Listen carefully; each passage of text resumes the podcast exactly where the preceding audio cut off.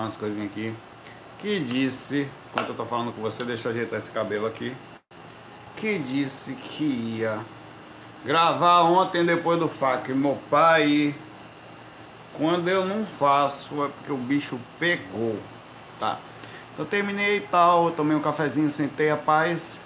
Rolou uma série desgraçada. Eu cheguei, baixei um pouquinho, vou esperar um pouquinho, vou esperar um pouquinho. De sentir a energia alterar, né? Esperei, esperei, esperei, esperei, esperei. Deu lá duas e meia da manhã, eu falei, não, meu pai. Amanhã papai faz. Aí hoje eu vou fazer um fac estendido. Vou tentar, né? Porque senão fica muito maçante também. É, eu até pensei em fazer dois hoje para compensar. Mas também foi a hora que deu. Passei o dia fora hoje. Tudo bem com você? Pois é. Mas eu não desisto. Dá um pré-coteco aqui para. Mais. É. Deixa eu contar meu relato. Aí eu fui deitar. Eu falei, tá, vou trabalhar as energias, né? É, sentindo as energias. E eu acho que parte desse negócio estava comigo fora do corpo na hora que eu saí. Me afastei do corpo, rapidamente apareci assim. Eu tive uma projeção basicamente clássica, fiz o trabalho energético, senti a, a não tenho catalepsia, senti basicamente uma, uma saída, estava solto já no corpo, assim. E demorou um pouco para entender que eu já estava fora do corpo, tanto que quando eu comecei a me mexer, eu falei, não estou mexendo com o astral, tão igual que é. Me afastei do corpo e pensei até o corredor, só que eu peguei velocidade, já saí dali, apareci num ambiente bem complicado, bem fechado, umbral, casas velhas, como sempre, favelas e vielas e entradas. Eu estava no meio de um lugar desse, tinha umas três saídas assim ó, atrás de mim, tudo beco, uma descida assim para um lugar com barro, é, eu vi até um hidrante, a coisa de água vazando com barulho do lado outra, uma saída para a esquerda e uma subindo, assim, uma ladeira, pirambeira, assim. Eu estava num lugar, tinha uma casa bem na frente e eu olhei para esse lugar e entrei, né? Eu senti no íntimo, normal, o processo da projeção. É, entrei nesse ambiente e tinham dois espíritos. Um, eu estava, eu senti a presença dos mentores, mas, eu, assim, os mentores têm trabalhado muito a ideia da minha liberdade, da minha atuação, da minha tranquilidade, só no umbral eles atuam se precisam, eles já não atuam hoje em dia, nem na defesa e nem na abordagem. Tudo meu. Eu estou acompanhado, tá? Mas estou por minha própria conta. É como se fosse assim, deixa ele à vontade. Começou a ficar assim agora. Não era não, tá? Eu sempre era mais eles eram mais presentes, eu sentia, deixa eu estar no lugar certo aqui. Mas passou a ser assim nas últimas experiências tem sido. Eu entrei no lugar, tinha um cara é, que era o cara que ia ajudar, é, de camisa meio cortada, regata, mas não era regata, era tipo um Conan, meu pai. Só tinha um lado da camisa assim, toda rasgada, só tinha um lado. E o outro sem camisa, é, eles tinham algum processo de viverem juntos, não era nada sexual nem nada, mas era uma coisa eles andarem juntos e fazerem algo, se defenderem juntos no meio do umbral. Eles moravam naquela região, no umbral, os dois juntos. Esse espírito que estava com essa camisa de Conan era o cara que eu ia conversar. Eu comecei a falar, olha, eu não sei, eu provavelmente estou aqui por causa de você. Eh, desculpa, eu estou invadindo aqui a casa de vocês. Eu fui, obviamente, mal visto assim que eu entrei na casa, principalmente por esse segundo cara sem camisa, tá?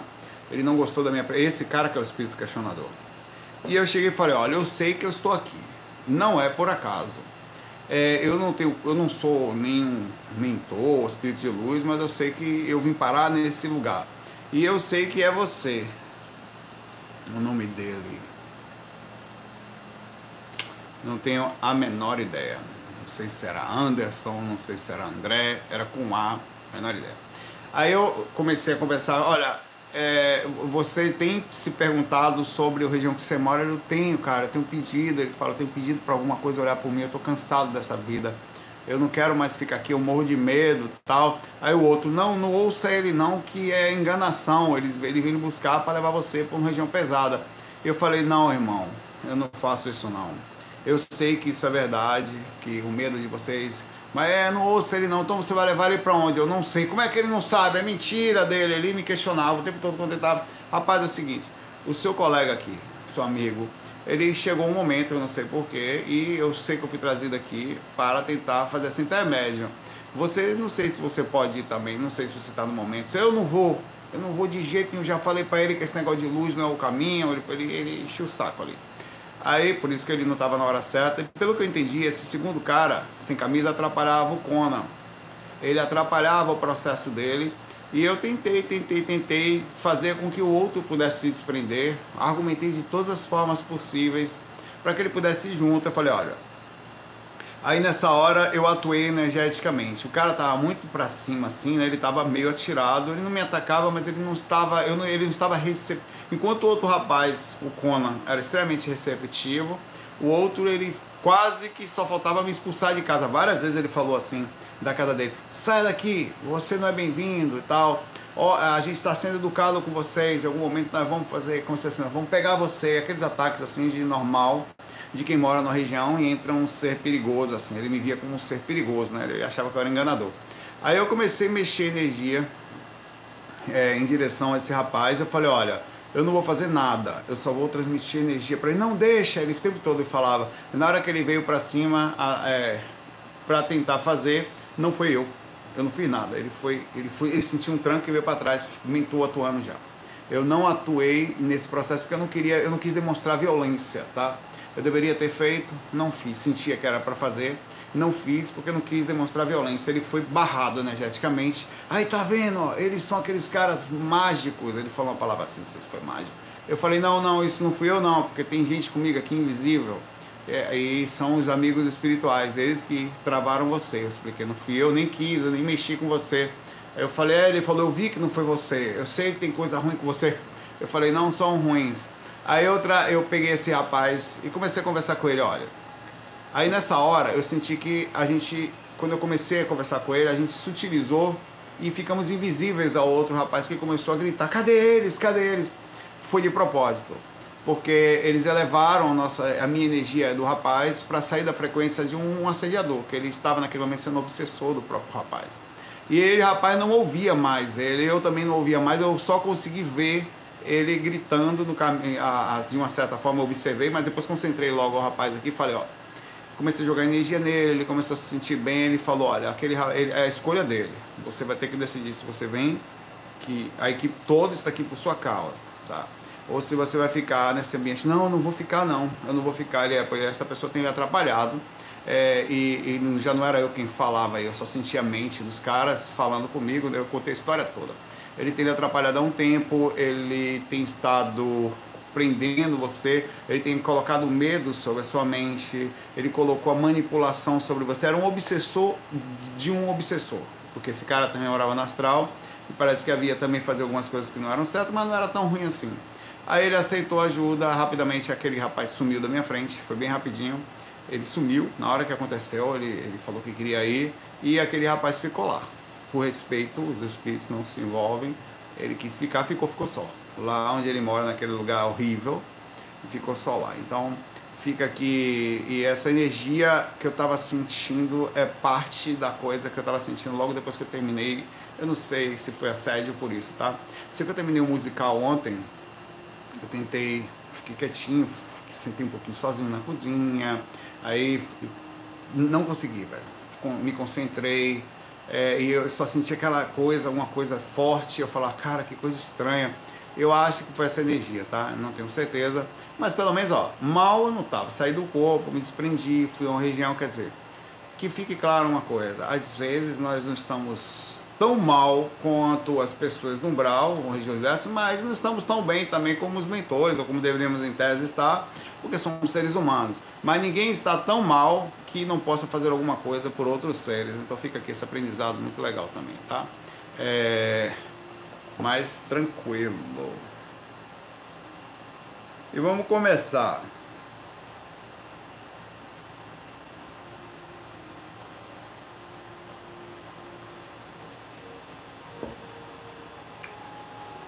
O Carlos Fleury faz uma pergunta interessante aqui. Eu não sou de ler somente perguntas com curtidas, tá? Mas vamos lá. Nunca vi ele aqui, então justo.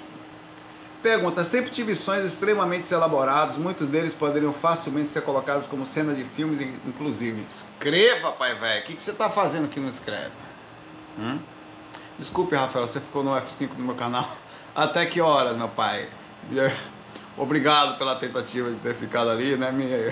Não foi minha intenção deixá-lo acordado, mas a banda toca como o astral quer, meu pai. A gente não tem mais, a gente pensa que tem controle, nem tanto, né? Saulo! Por isso que eu tava sentindo a vibração, foi você cutucando, a vibração batia diretamente no meu chakra base. Ó, Saulo, cadê você? Pá, cada cutucada dessa é uma dedada que você dava em mim. Eu não dou. Por isso, mano, foi você, pai, velho. Tô brincando, rapaz. Me lembro de várias. Escreva, vamos começar aqui. Carlos falou: e que diacho que você não escreveu ainda? Dedada Saulo. Rapaz, vou dar um F5 em você, já sabe o que é? Novo termo.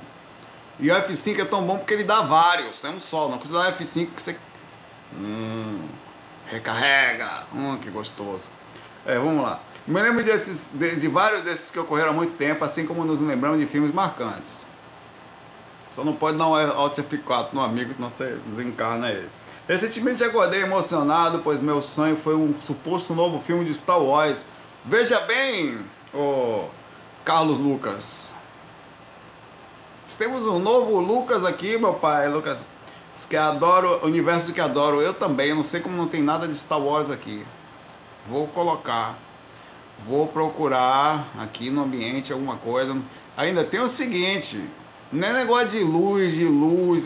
Tem um ser que eu gosto no Star Wars, é, da história, que é a Rey, pelo fato de ela ser simples e ter sentido a força tão forte. Eu gosto muito da, do despertar da força. Tem uma história muito significativa para mim, pelo fato dela sentir, normalmente, sem nenhum tipo de treinamento, ela sentiu a, a positividade. Eu gosto muito daquilo. Mas Vou colocar o lado trevozinho da força. Você sabia que tá difícil essa voz, velho? A música tá aqui, não tá ouvindo não? Pera aí.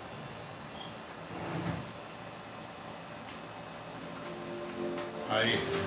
Você sabia que Star Wars está complicado? Tá. Porque você não pode mais falar o lado negro da força. Tá sendo discutido mundialmente isso como preconceito. Por que negro? Então a gente está com. E, e, e, não estou discutindo mérito aqui. É justo, né? Se, se pensa, né? Mas está aí. Tinha o Yoda, né? Tinha o Groku. Verdade, onde está o Groku? Continuando, me lembro de cada detalhe da cena corrida em uma nave com o planeta ao fundo, inclusive da trilha sonora época que ficou na minha cabeça e gravei assim, ritmo assim. Quando você tivesse sonho grave, uma música, na hora que você tem uma projeção, e quando é uma música dada, você pensa que ela existe. Não existe não, já aconteceu várias vezes comigo. Quando você volta, a melodia que na hora você pensava era famosa, aqui tem não. Enfim, a pergunta é: como realmente saber a diferença entre sonho rico em detalhes, orego de uma projeção? Bom, não, vamos lá. Nem tudo exatamente vai ser, por vários motivos, cronológico ou sensato ou aparentemente lógico. Às vezes nos é dado ideias, inspirações ou avisos por maneiras não tão racionais, digamos assim.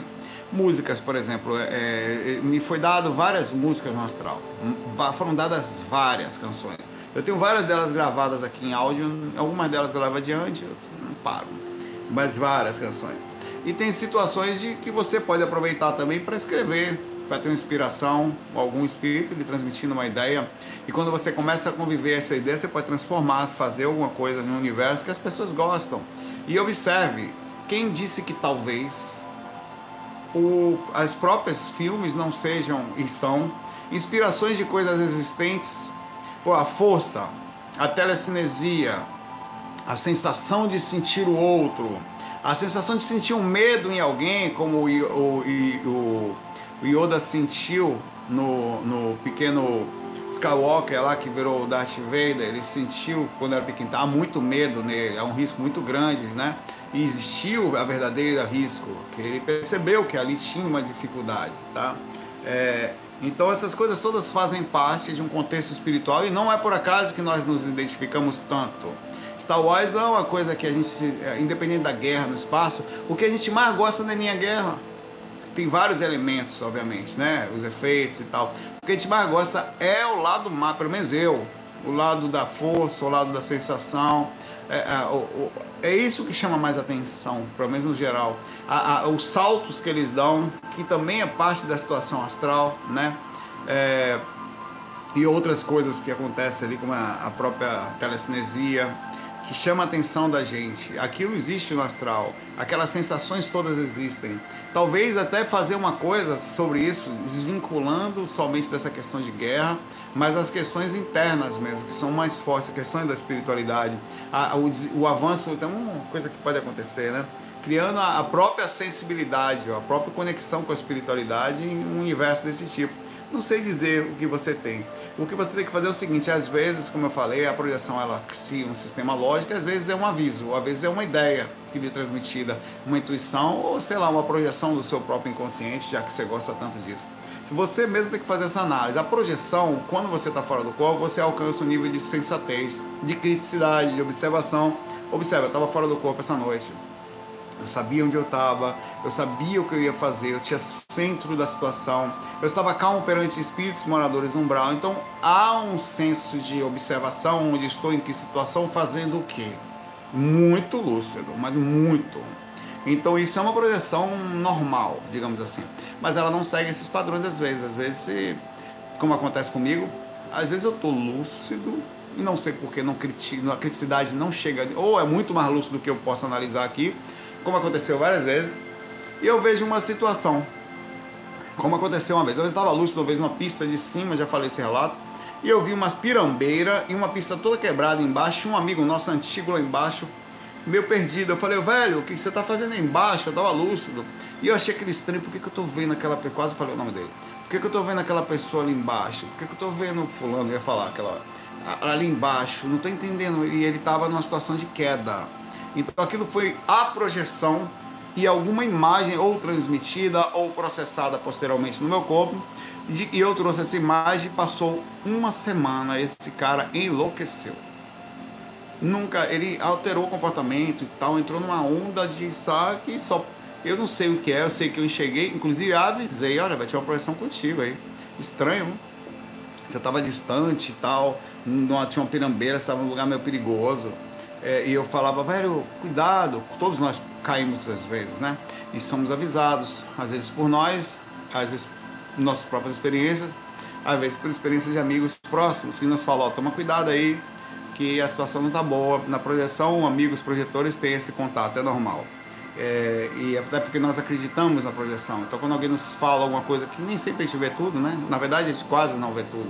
A gente tem que abrir essa humildade para ouvir o que os outros estão nos falando, né? Então, analise sua experiência com carinho e nem sempre a experiência na projeção ela vai ser lógica ou vai ter um sentido que pareça lógico. Ela é um aviso, às vezes um presente, tá? Escreva, pense. Um abraço para você.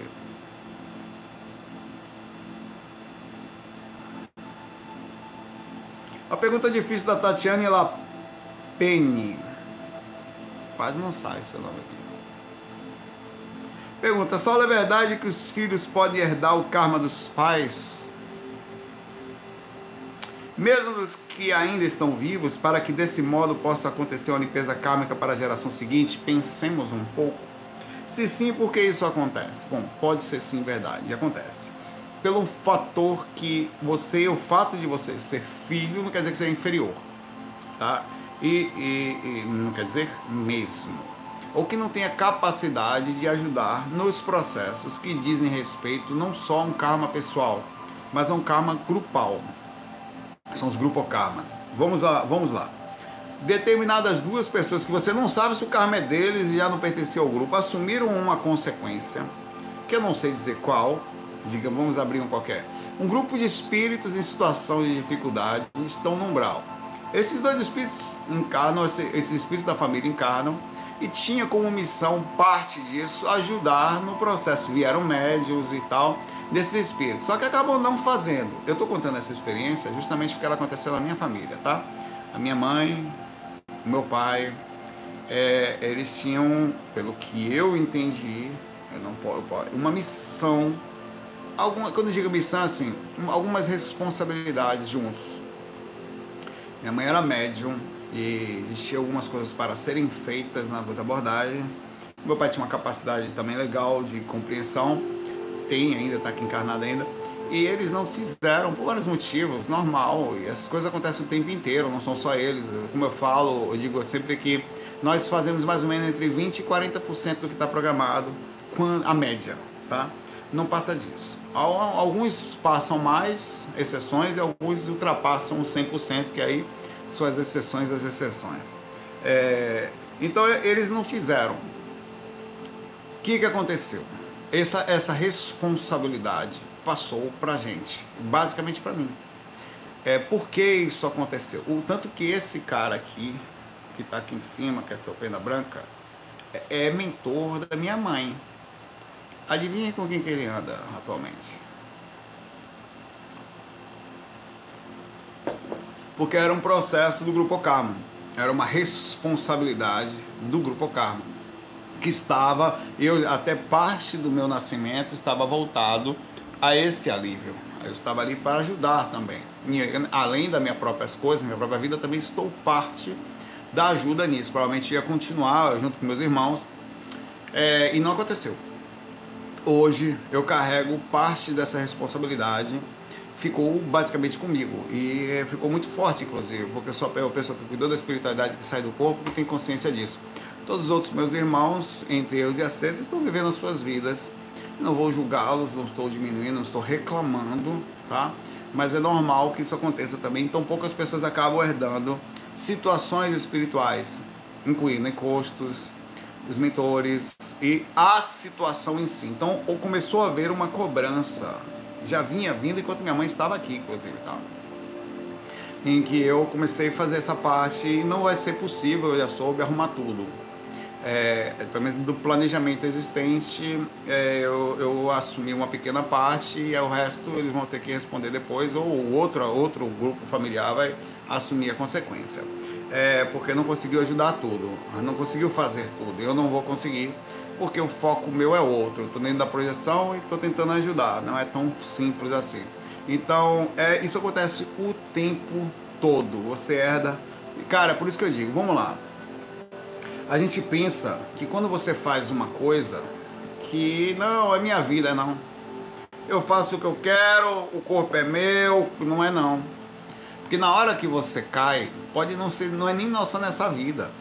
Alguém vai assumir uma consequência sua do grupo que você evolui juntos. São centenas de espíritos, tá? Alguns mais próximos, alguns mais distantes, mas são uma família gigante que cada vez cresce mais. Esse grupo acaba criando raízes, né, de acordo com as pessoas que você vai vivendo. É, você eventualmente vai ter que entrar lá, porque leva um pouco. Você, Saulo, vai encarnar? Vou, olha tem uma pessoa do grupo tal, da pessoa lá que está com dificuldade, ele vai sempre está precisando encarnar como um filho aí e tal. É, você pode ajudar, ele tem acesso à dificuldade, não vamos ver a programação. Senta-se, se conversa e você tá bom, vamos junto. Aí você desce, vem com alguns fundamentos e vem com você dois ou três outros que falharam por pensarem que a vida era deles em vidas anteriores e quebraram o esquema. Eles atrasam um pouquinho mais, dão trabalho. O grupo acaba super amoroso, abraça essas pessoas colocam elas juntas, acertam as coisas. Aí está acontecendo o tempo inteiro, tá? Puxadinhas, puxa daqui, faz dali, ajeita, vem e o tempo inteiro está acontecendo. Então esse processo de transmitir informação, transmitir karma e não só, coisas positivas também estão transmitidas. Eu estou falando que tem mentores aqui, né? Tem amigos espirituais por perto. Então tudo isso está acontecendo o tempo inteiro. Agora ninguém carrega um peso maior do que seus ombros possam carregar. Se eu estou fazendo, até determinado ponto, é possível que assim seja. Então o processo além de encarnação se chama enlascação, porque você recebe, meu pai, pelas costas, aquele egoísta que acha que a vida é dele. Todos nós fomos e somos um pouco disso também. E outros acabam assumindo como sua mãe, que fica sem dormir esperando você chegar, é, como quando você não consegue ter resolver uma determinada coisa, você pede ajuda para alguém próximo, essa pessoa ali, o tempo inteiro lhe abraça, ele sabe, é, é parecido com isso. E a gente nunca mais esqueça disso. Tudo que você faz, positivo ou negativo, é dividido entre o grupo karma. Se você tem uma habilidade, uma força, uma é, se você tem até dinheiro, é dividido entre o grupo karma encarnado e os próximos que vão encarnar. Se você tem uma dificuldade, complicação, dor de cabeça, todo mundo cai junto. Vai para o hospital, vai todo mundo junto. Desencarna, vai para o umbral. Enquanto você está no umbral, o seu grupo calma está incomodado com aquilo. Ó. Tem quatro, cinco pessoas, dez pessoas do nosso grupo no umbral. Essa pessoa nessa situação, aquela nessa. como o caso da mãe de André Luiz, que enquanto ele estava no Brau, ela continuava intercedendo por ele o tempo inteiro, usando os próprios créditos, junto de processo, pedindo Clarencio, que era aquele mentor do nosso lar, para tentar abordar o André Luiz, que foi tentado o tempo todo. Ele ficou quase oito anos no Brau, e durante todo esse tempo, a mãe dele, que é parte do Grupo Karma, que é mãe, entre aspas, foi mãe em vida anterior, né? Já havia desencarnado, tentava atuar por ele o tempo inteiro e as atitudes da própria consciência o levaram lá, ao umbral, à situação inferior, que faz com que as pessoas não fiquem em paz. A mãe dele estava em paz? Tá, mas qual paz? Como é que se fica em paz com alguém que você ama tanto em zona de sofrimento? É complicado. Você fica em paz com alguém dentro da UTI? Alguém no hospital? Você até vem para casa, descansa, relaxa, tenta ver um filme, mas em paz? Não fica, pai. Paz não, você aprende a conviver com o sofrimento como são casos dos espíritos, né? Mas o amor, meu irmão, um abraço aí.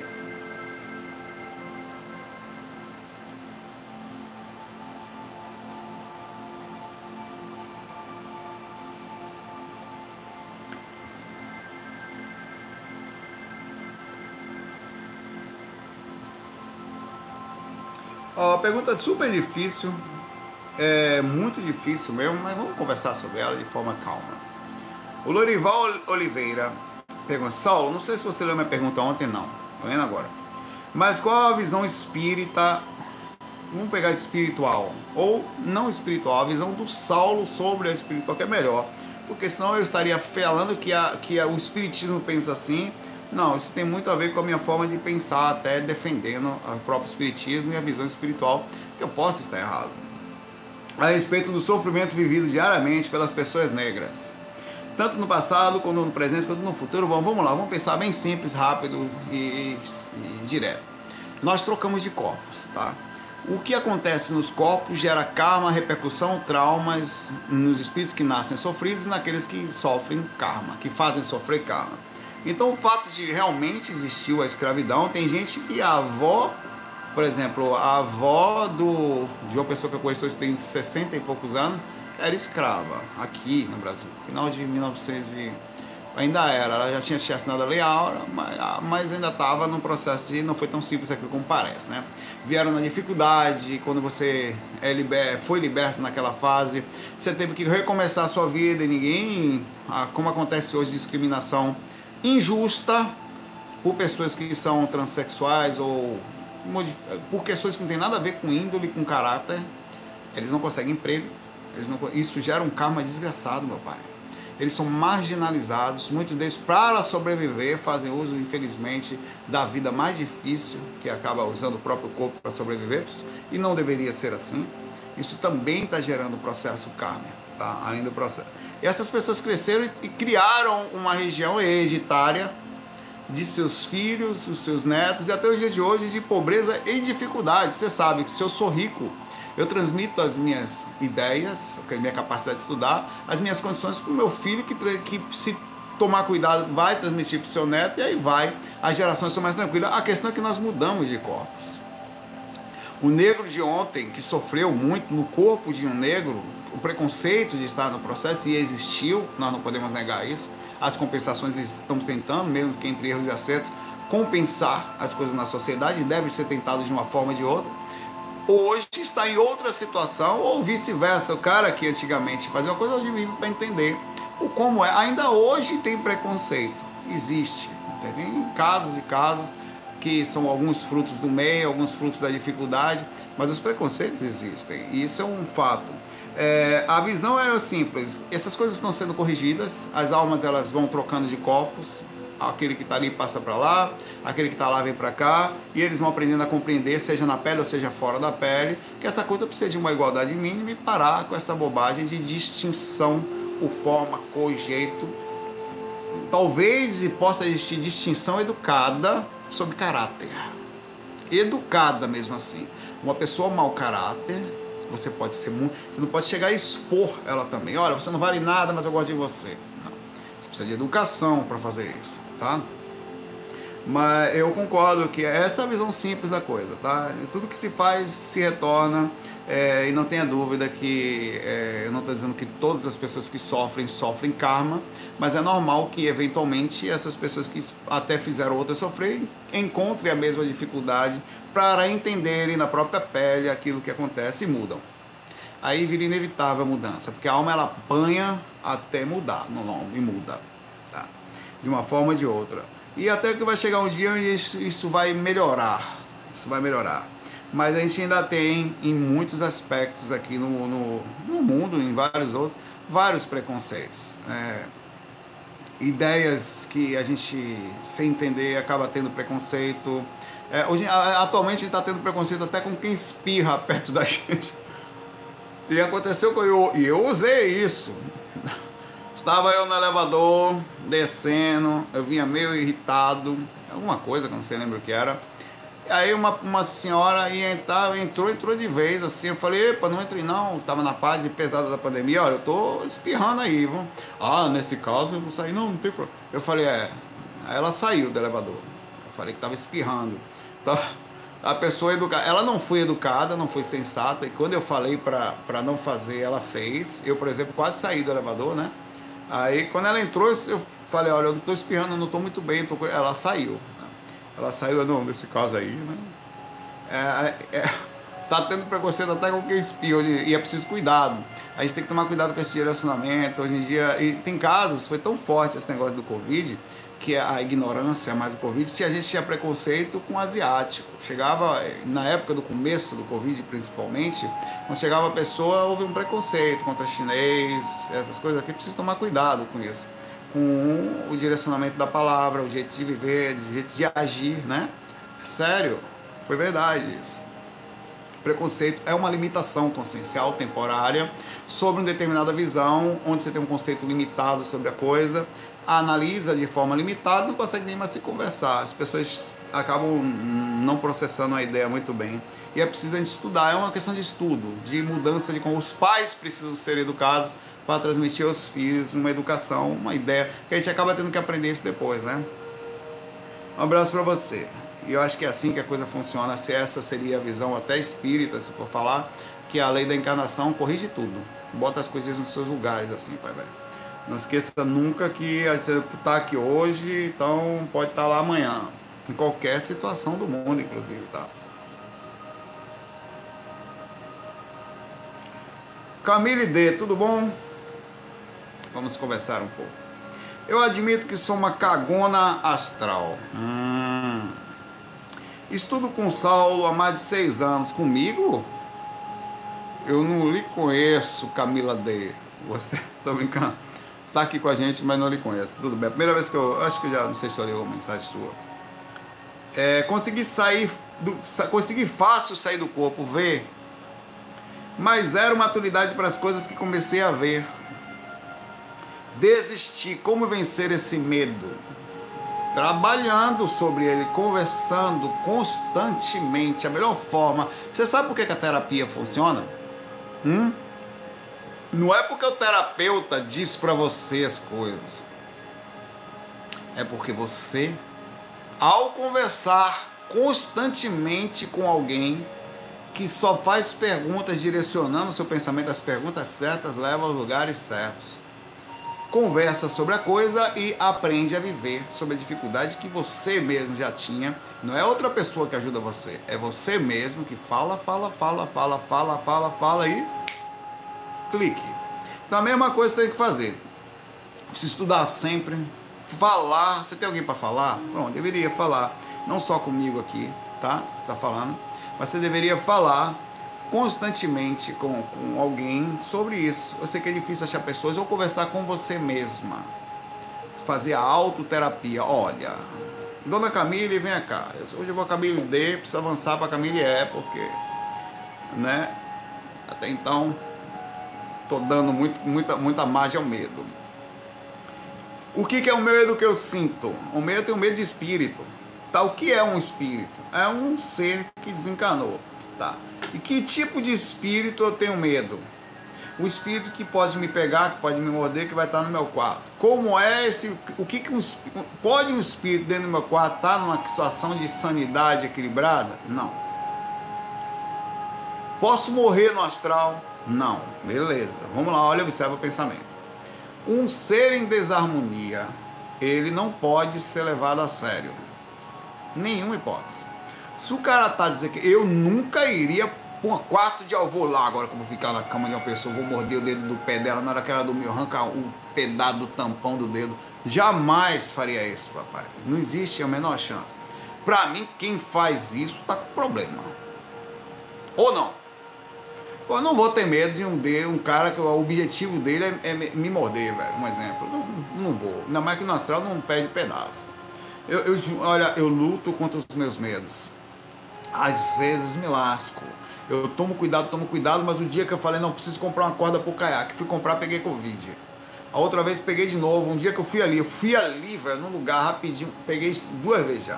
Se duvidar, pega a terceira.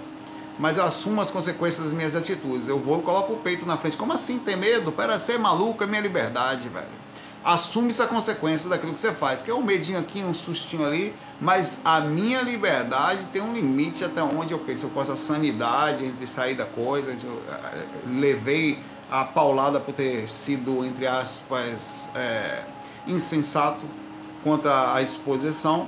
Foi uma exposição mínima, velho. As pessoas ficam o tempo todo para cima para baixo. Tem gente que vai para academia todo dia lá no trabalho. Todo dia não pegou, desgramado, dá uma andada ali, tem um sistema empático horrível. Eu pego tudo de todos. É fogo. É, e você vem se pensando, converse, não tenha medo de gente doente. Gente doente precisa de ajuda. Se é que você, na, na, não pretensiosamente, vai, não, eu vou porque. Talvez eu possa ser útil, talvez não. Mas a minha liberdade, você vai deixar de sair porque o bandido está ali roubando na rua? Pergunta, vamos lá. Tem um bandido ali na frente. Você vai deixar de sair? Hum?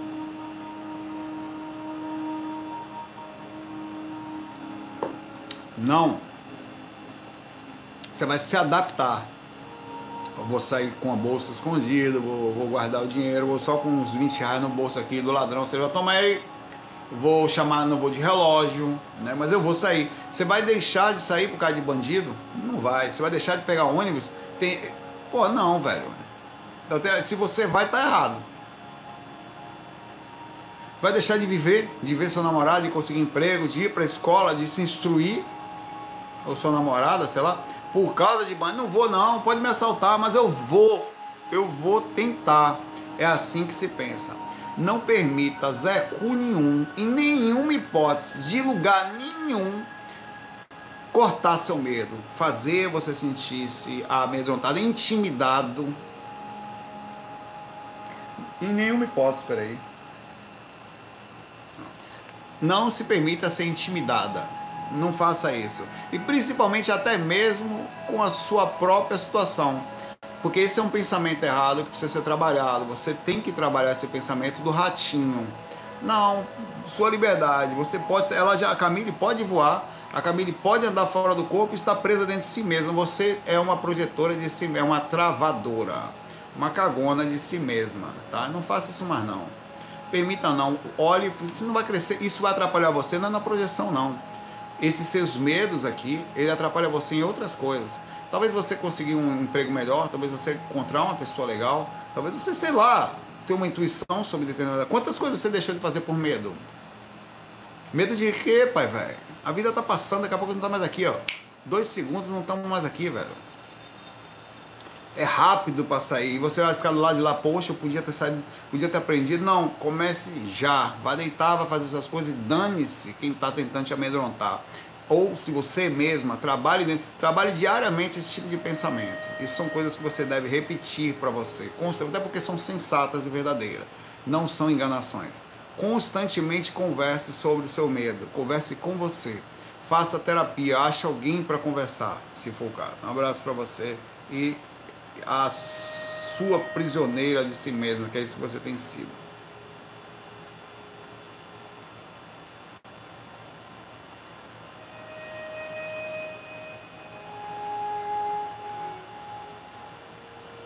Pergunta, vou responder bem rápido para você aqui, observador celestial. tá? Como parar de ser um aleijado astral? Vejamos.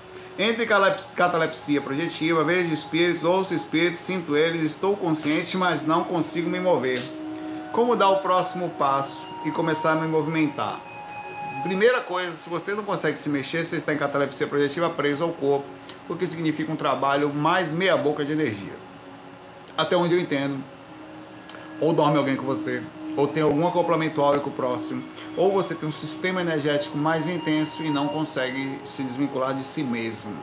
Em casos como esse, precisa ver o nível de ansiedade também é, e como é que está seu medo também, isso também são coisas que podem tracionar o processo. Se você está com o emocional calmo, não dorme com ninguém, está sozinho no processo e está acontecendo isso, exteriorize mais energia. Passe mais tempo abrindo a aura e quando você terminar a técnica, começa a esterilizar a energia do corpo inteiro para o frontal, como se fosse uma luz saindo do seu frontal e indo para fora de você, iluminando todo o quarto, abrindo o tempo inteiro, ficando claro, você sentindo a sua energia inteira saindo pelo frontal. Às vezes, movimento energia assim. A energia vai lá fora, volta, vai dos pés, volta, sai pelo frontal, vai lá fora de novo, volta, vai até os pés. Você começa a circular a energia pelo frontal. Faça com força isso que eu duvido você ficar preso ao corpo. Pelo que você não vai nem entrar mais em catalepsia projetiva. Mesmo você sendo muito novo, onde a energia vital é mais forte, onde a catalepsia projetiva vai acontecer mais vezes, isso com certeza vai aliviar o processo. Agora não vai um dia nem dois. Uma semana de processo vai dar uma aliviada profunda. Depois de um mês vai ser muito forte, até que você vai ver que você vai estar com quiabo no corpo. Não é o diabo não, tá? Quiabo, escorregando, meu pai. Abraço para você, observador. Observe se você também. A Nayane Nunes já tinha curtido a pergunta dela aqui. Pergunta o seguinte: Saulo, tudo bom? Adoro, tarará. Você acredita em simpatia? Macumba, o nome Macumba, ele é mal direcionado, tá? Na verdade é um trabalho, um direcionamento, um pensamento, um pedido. Macumba é um ritmo que é africano que, que o atabaque,ta que é um tipo de, da coisa que em si leva a ideia de que é aquilo, mas não é. Jogar praga, se existe, como se livrar? Bom, existe. As pessoas existe, existe, claro que sim. Existem intenções energéticas o tempo inteiro, passivas e ativas. É um instrumento, né? É, uma, é um instrumento da. É, mas também. É.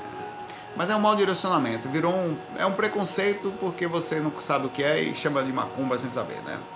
É, bom, como funciona a coisa e até onde ela vai, até onde ela é forte, isso dá um tema único, né? E como é que a gente fala, não, não pega não, vamos lá. Pensemos um pouco. Observe como a lógica ela é mais forte é, do que a, a, a, coisa em si. Vou fazer uma pergunta, vou fazer pergunta para você. Você mora com uma pessoa, tá? É, essa pessoa mora do seu lado Olha que a pergunta é simples, depois a gente vai mais a fundo. Essa pessoa tem uma energia de negativa. Ela tem uma, quando eu chamo negativa, ela tem uma deficiência de, de se autossuprir. Então ela fica magneticamente numa proporção específica, muito triste, muito agoniada, muito tal, muito ansiosa, muito sei lá. Então naqueles pontos ela fica é, com deficiência e ao chegar perto de você, ela, você não só perde energia para aqueles pontos que ela tem necessidade, como sente por aproximação de indução que ela sente. Pergunto para você: uma pessoa muito triste, ao chegar perto de você e colar na sua aura e ficar na sua aura, você vai ou não vai sentir uma proporção de tristeza dela? Eu estou falando de proximidade áurica? A gente vai depois mais a fundo sobre questões de fundamentos um pouquinho mais intensos, tá?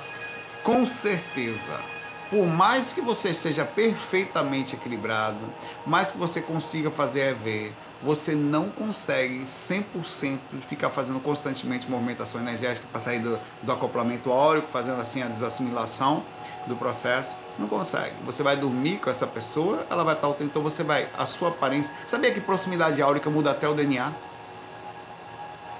Você nunca percebeu que casais que moram juntos ficam parecidos? Eles começam a ficar parecidos.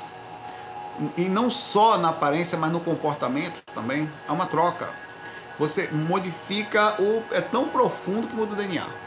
As pessoas ficam iguais, muito próximas, muito engraçado isso. elas têm a pele para tudo começa a ficar uma simbiose interessante. Claro que tem a ver também do que elas comem, do processo é, é, é, é energético, mas é uma simbiose impressionante, tá? Por, por processo de aproximação. Vamos agora para alguém que não nos conhece, mas que lá de fora, numa intenção específica, nos deseja uma coisa ativamente. Pensemos no primeiro numa, numa, numa outro exemplo que eu vou perguntar para você. Você é uma pessoa bonita, principalmente as mulheres. Se você está andando na rua, uma pessoa, olha a pergunta que eu estou, ou até depois eu faço outra. Está passando, uma pessoa deseja você sexualmente. A energia chega ou não chega a você no momento que ela finta você e fala: Eita porra!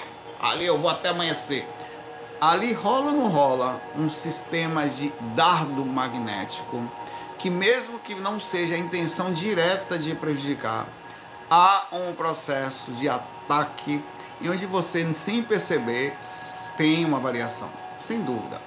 Outra pergunta que não tem a ver diretamente com fazer mal, que para mim aquele que pensa diferente está muito enganado exposição na internet. Meu irmão, quem sabe já passou aí, fala comigo. Alguém aqui que me ouve já sentiu, inclusive numa foto que posta às vezes no, no Instagram ou num vídeo que faz somente o ataque espiritual que recebe magnético logo após postar a foto. Não vem com psicologia, com ninguém. Tô falando de verdade, de sensação que você posta aquilo vira as coisas, você não tem noção o quanto que você já começou a fazer a ligação de quanto aquilo balança você. Você tá aqui com essa sensação estranha. Cara, é sério isso que eu vou falar. Você pode ser até casca grossa e não sentir. Mas exposição na internet, não tendo um motivo, entre aspas, justo, gera uma repercussão, gerando desejo, inclusive de, em qualquer origem mas sexual é pior, porque vai no, no, principal sentido disso. A maioria das pessoas, a maioria não, uma boa parte hoje da internet virou um processo de corpo e dinheiro. Você vai em aplicativos como TikTok e outros tantos que tem por aí, é, onde as pessoas hoje conseguem ganhar dinheiro por exposição, por exposição, né, com visualização, estão ganhando mesmo, e passou a ser uma verdadeira vendagem física quanto à vontade financeira. Aquilo tem um custo, aquilo tem um preço. Pode não existir agora, mas tem um custo emocional, tem um custo magnético. Ainda que você a pessoa não lhe conheça, está chegando até você. De alguma forma, o desejo não passa despercebido, não. Se nós estamos conectados pelo vírus à distância, não pense que há um pensamento não cria conexão. É, agora vamos a. Eu não estou com isso julgando nem diminuindo as pessoas que fazem isso. Eu quero deixar bem claro que respeito a, a de verdade a, a seja necessidade financeira ou a, a psicológica ou qualquer situação, longe de mim criticar isso. Eu estou comentando um fato, tá? Cara, você sabe quanto dá um... Se daqui a pouco você vai querer tirar o dinheiro também, opa, vou lá agora mostrar meus peitos. Você sabe quanto dá um videozinho médio do TikTok de uma menina dessa aí que pega 100 mil visualizações? Entre 500 e mil dólares. Se ela tiver 500 mil visualizações, ou um milhão, pai velho, aí você pode botar uns 3 mil dólares, 4, 5 na proporção. Só por um vídeo que a pessoa colocar lá. Na hora do vamos ver, quando você está ganhando dinheiro, eu estou falando sério, estou falando sério isso. Quando você está ganhando dinheiro com aquilo, meu pai, eu estou nem aí de assédio, pode vir encosto, pode vir a desgrama, pode desequilibrar emocionalmente, contanto que a conta esteja cheia.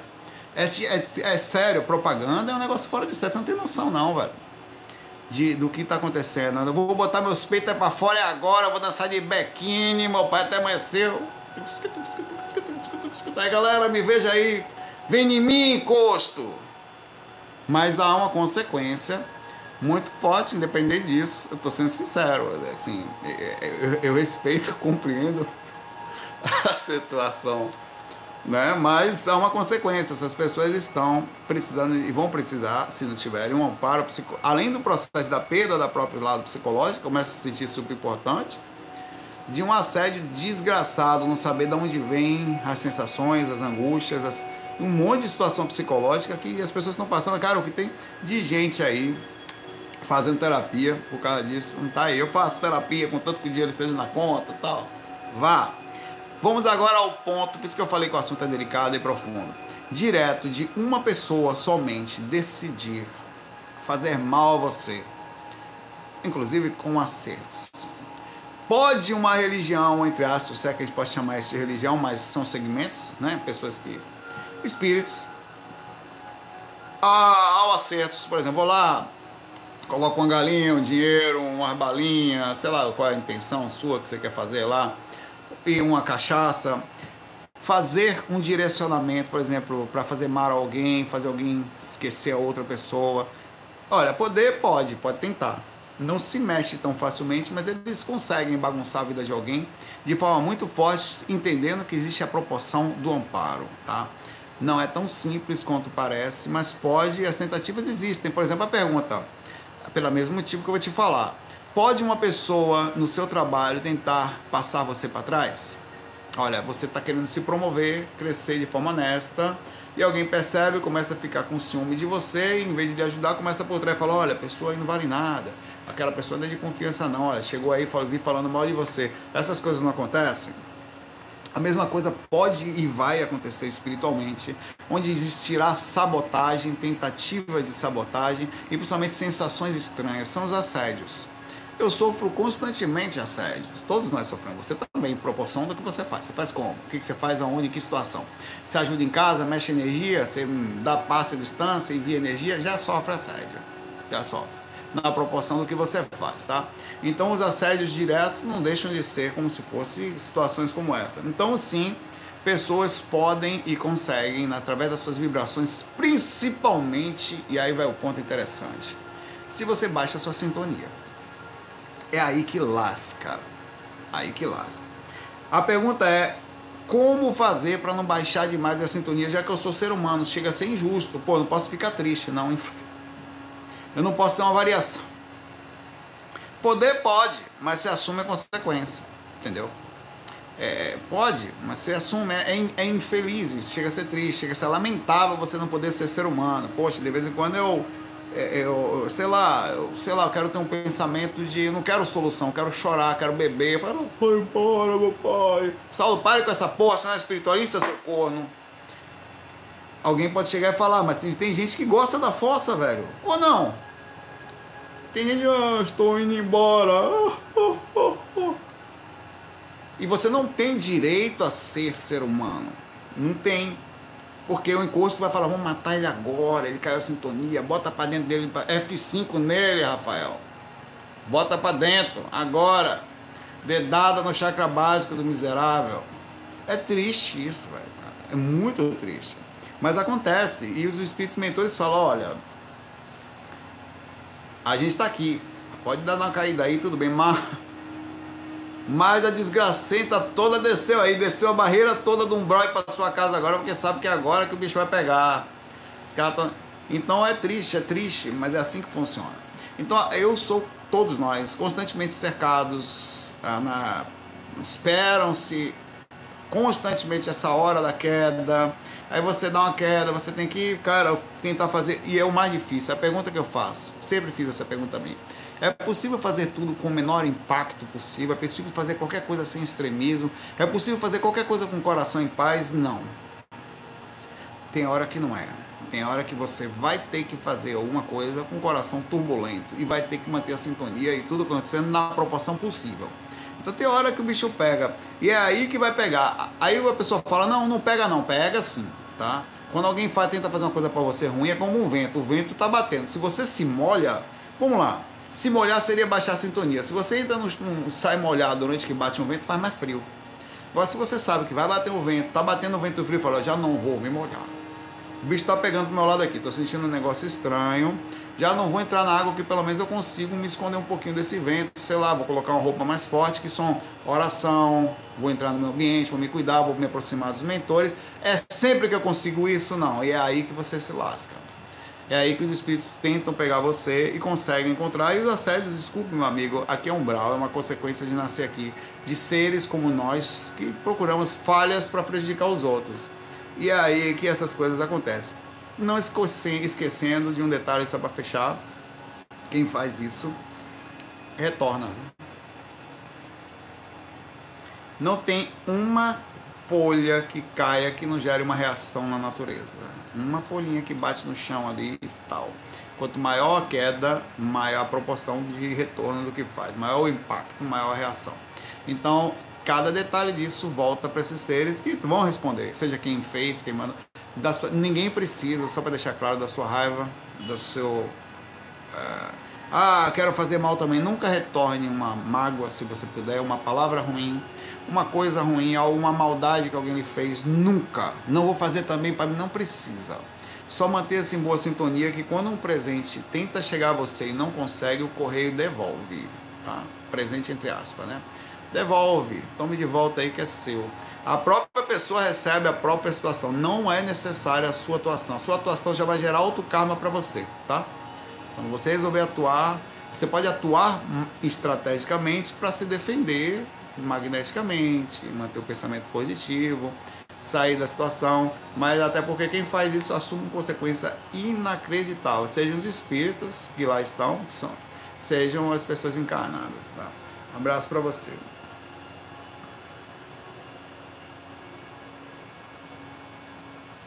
O, a, a Gi Costa faz uma pergunta interessante aqui, dá, dá um fac, dá um, um, um tema único sozinho.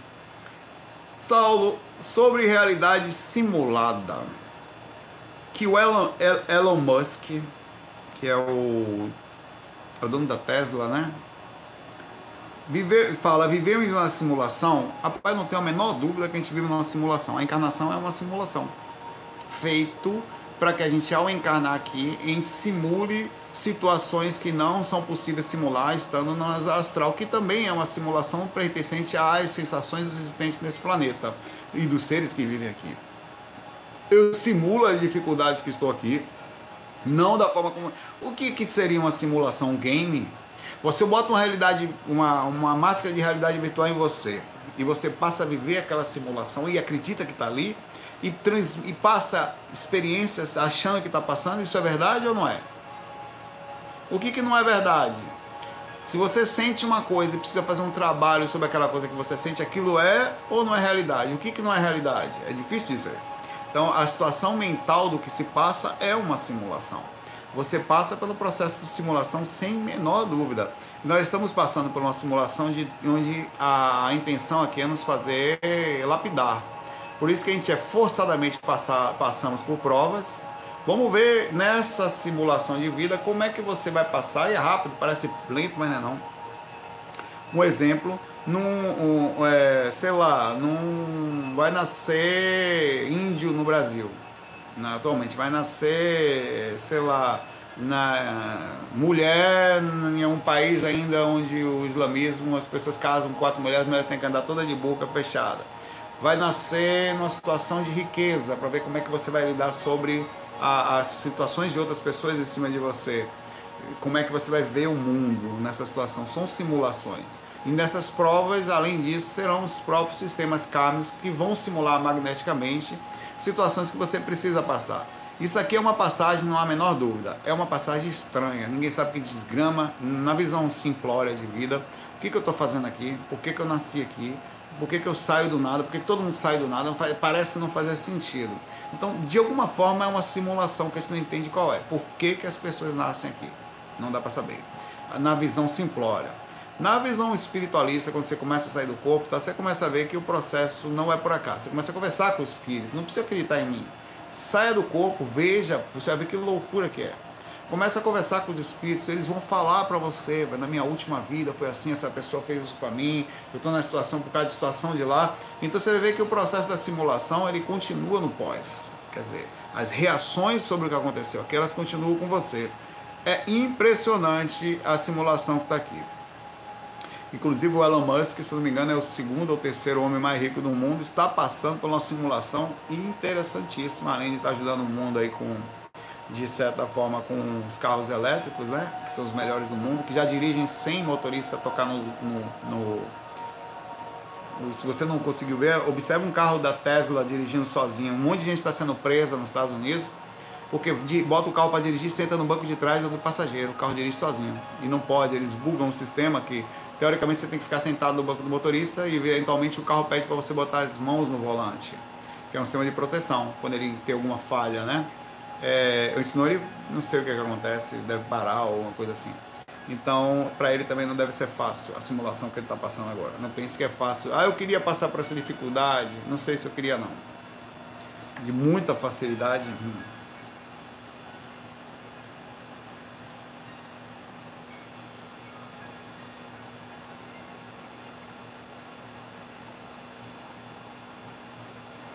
Rafael Yamamoto, que pergunta legal, irmão. Rafael Yama, Yamamoto, é japonês, né? Sobrenome seu. Bom dia, Saulo, sou estilista. E sempre tive curiosidade sobre como são as vestes no plano superior. É, inclusive, no caso do Tesla, teve um. um é, ele é uma moto, né? É verdade. Rafael é uma moto. Que preconceito contra os carros falarão as pessoas que. Isso não se faz. Porque sou moto. Seu carrista. É, uma pessoa estava na viajando, ele fez um vídeo no YouTube onde ele dormiu de em tal lugar até Nova York. Num Tesla. Ele às vezes dormia tal, ele foi num Tesla, ele fez um vídeo e ele está sofrendo um processo nos Estados Unidos por causa disso, tá? Porque ele publicou isso, ficou publicado e não pode, né? Pelas regras da coisa, você não pode fazer isso. Então você tem que ficar acordado enquanto o carro dirige para você. Isso é possível. Voltando aqui. Sou estilista. Não, você ama moto. E sempre tive curiosidade sobre como são as vestes do plano superior. Vê que coisa. O cara vai chegar lá, o que, que eu vou fazer? O desenho, roupa de mentor aqui agora. Que roupa feia, que mentor brega. Aí, ó. Não, meu pai. Vamos arrumar essas roupas. Super importante. Tô brincando, irmão.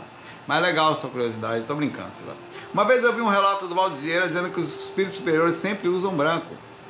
Sua experiência foi com a, foi com a, como a dele? Bom, eu vi o Valdo de branco.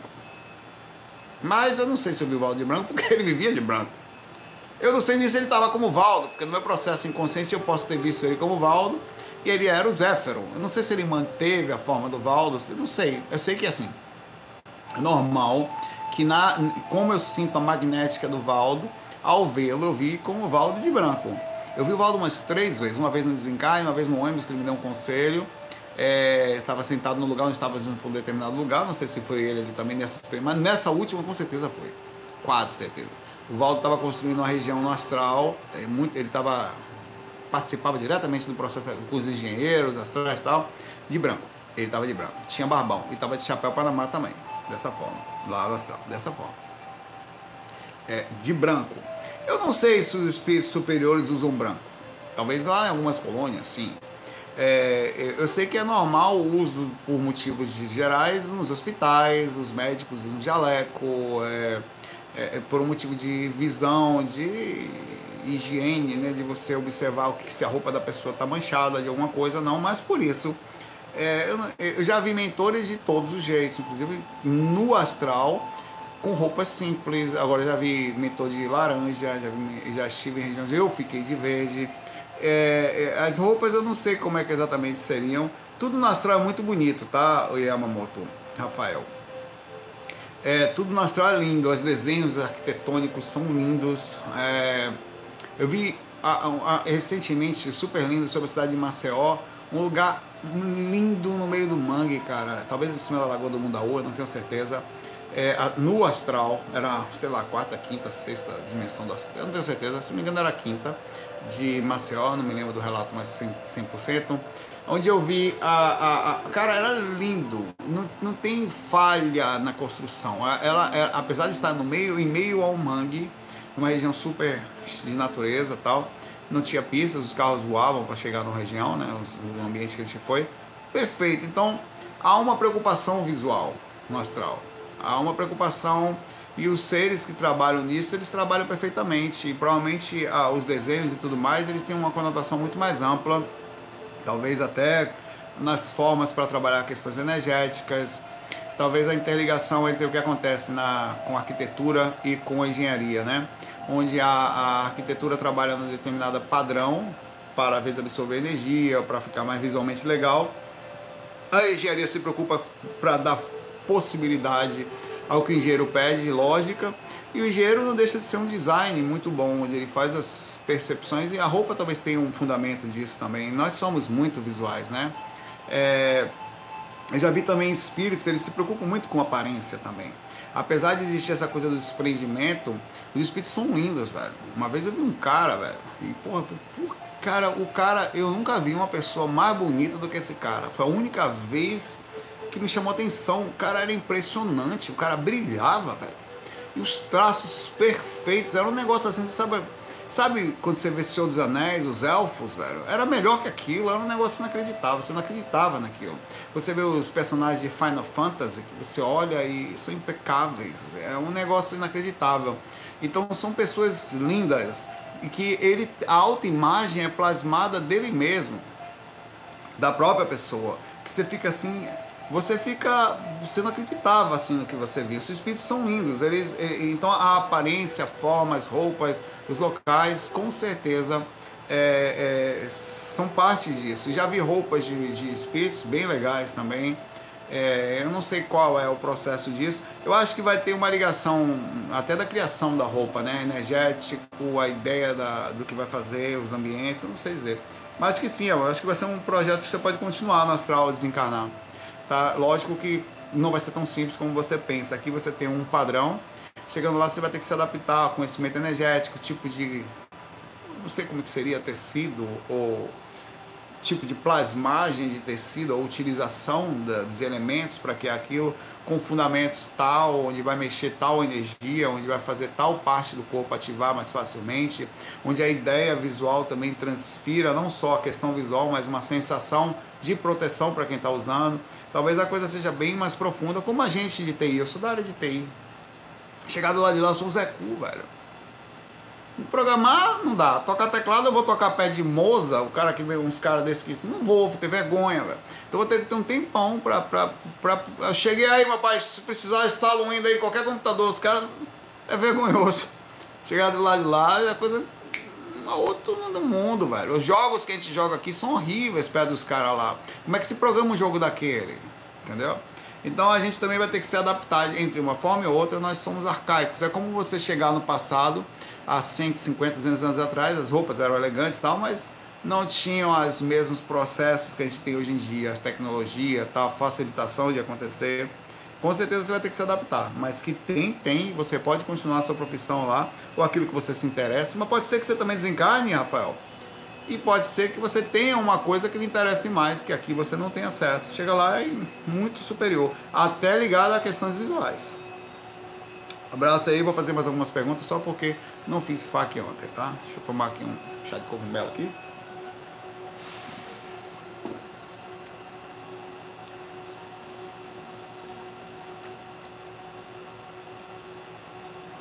Luiz, Luiz Fernandes, boa noite daqui de Portugal. Um abraço para você de Portugal e todo mundo que assiste em Portugal. gosto muito de vocês. Tenho pesquisado e soube que existem aparelhos sofisticados que entram em contato, engraçado ele falando contacto, bonitinho, né? Com espíritos e extraterrestres. Nem precisa ter um médium. É, inclusive a maior investigadora brasileira é, é, daqui do Brasil, é brasileira.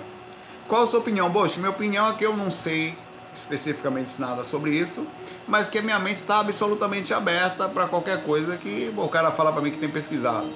Equipamentos que conseguem fazer contato com espíritos e extraterrestres sem precisar ter médium, pô, eu acho isso um profundo futuro.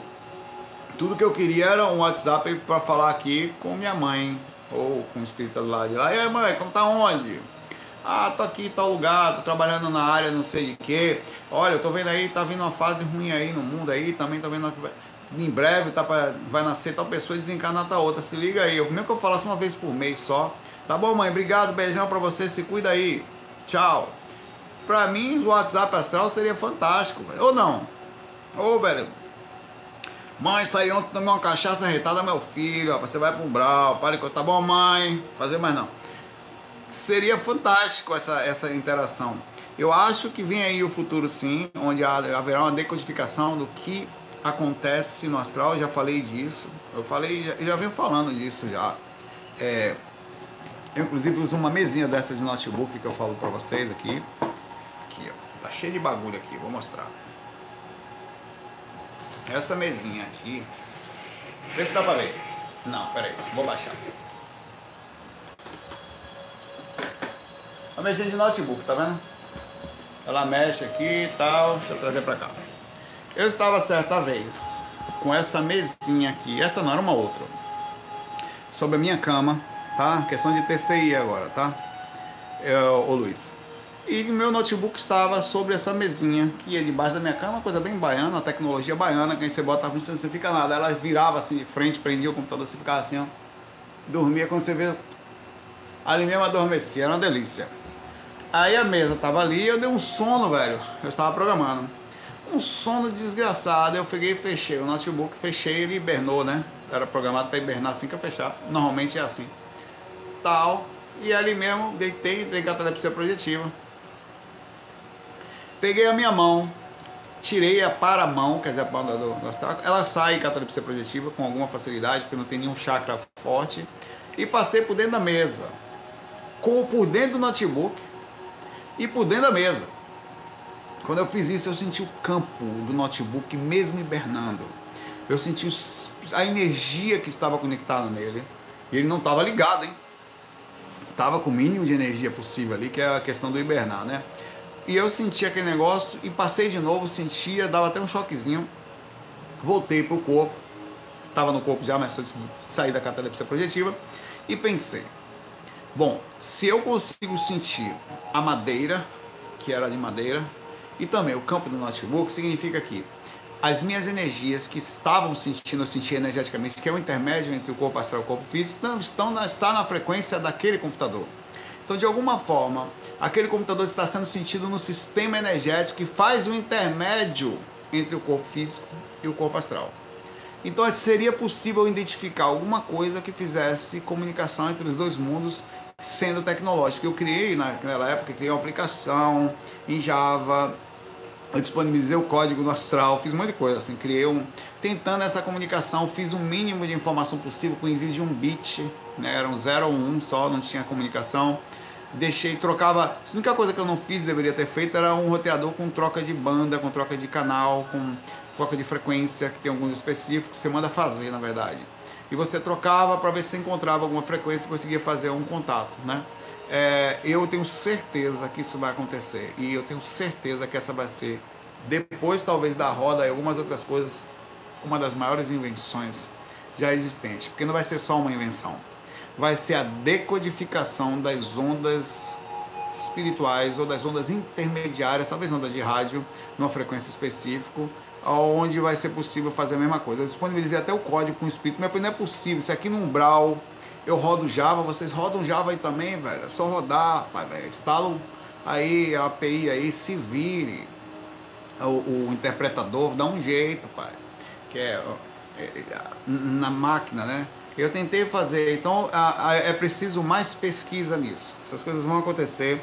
Então, não tenho a menor dúvida, Luiz Fernando, que a gente é, o futuro é esse, tá? Isso vai mudar o mundo. O dia que isso acontecer, eu já falei isso, até o jeito que você vai no banheiro muda. Porque antigamente você ia no banheiro brincando, nunca mais você vai no banheiro brincando depois você saber que tem espírito andando por ali. Toda santa vida que você vai no banheiro, você já vai sentindo arrepio no caminho. Eita porra, acende a luz, meu pai, você é maluco. Você já vai, quem? Depois você começa a dar energia e projeção. Quando você vai tomar água no banheiro à noite, vai no banheiro, na cozinha à noite, você pega no vaso assim, tomar uma aguinha fresca e tal. Tomar água na, na, na, cozinha, né? sempre você vai sentindo os arrepios, meu pai. Não vem dizer pra mim que não. Isso quando você não vai de olho fechado, não vou nem olhar. Vai que Cramunhã esteja no corredor me olhando ali, né? Nem vou nem olhar, papai. Depois disso, a gente pode ser espiritualista que for. Meu pai, eu vou arrepiando até eu pegar água. Porra. Tá, porra, meu pai. Parece que quanto mais você. Aí eu vou voltando, vou arrepiando também. Não acendo a luz. Não, vou no escurão, meu pai, sentindo a desgrameira entrando por dentro. Porque é assim que se faz espiritualista.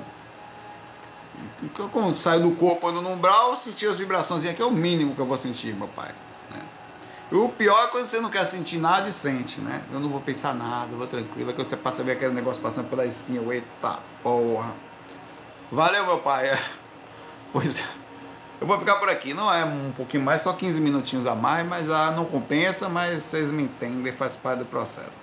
É, a gente se vê amanhã, né? É, vou, amanhã eu vou tentar gravar meio-dia, tá?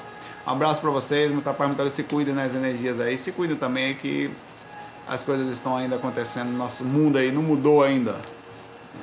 Não deu uma melhoradinha, já deu uma quedinha de novo. Aqui em Recife, né, já estamos num tipo específico de não lockdown, mas fecharam o comércio e tal. É, não pode ir na praia, não pode ir nos parques, não pode andar aqui embaixo, pode nada. Mas podemos fazer fac e, se, e nos cuidarmos, né? Muita paz, muita luz. FOI. Fui!